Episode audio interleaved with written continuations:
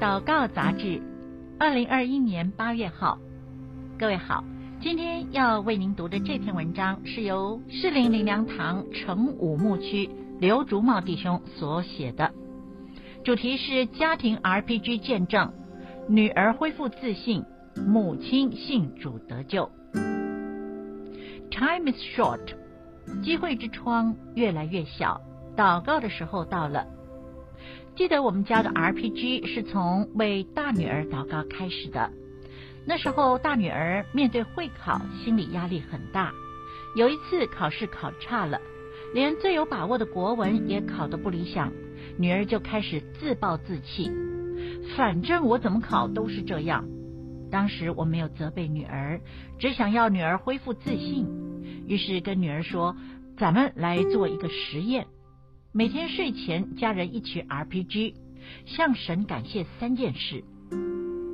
自从有了家庭 RPG 以后，本来总是担心考不上理想学校的女儿开朗多了，比较不在意成绩的高低。透过家庭 RPG，神恢复了女儿的自信和开朗，成绩也跟着进步许多。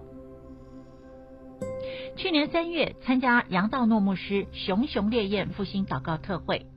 杨道诺牧师教导 RPG 祷告的时候，要我们为未信主的家人祷告。于是我每一次 RPG 的时候，都会为妈妈的信主祷告。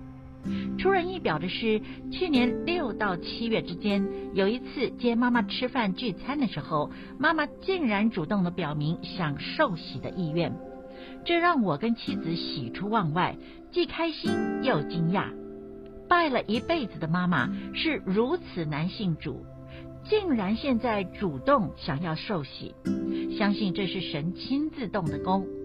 妈妈受洗以后改变了很多，不再为事情牵肠挂肚，也会把很多烦闷的事情都祷告交托给主，整个人开朗了许多。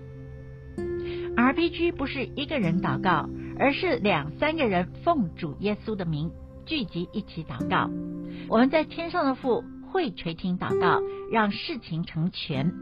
因着两三个人 RPG 祷告，就会真实经历圣经话语的大能。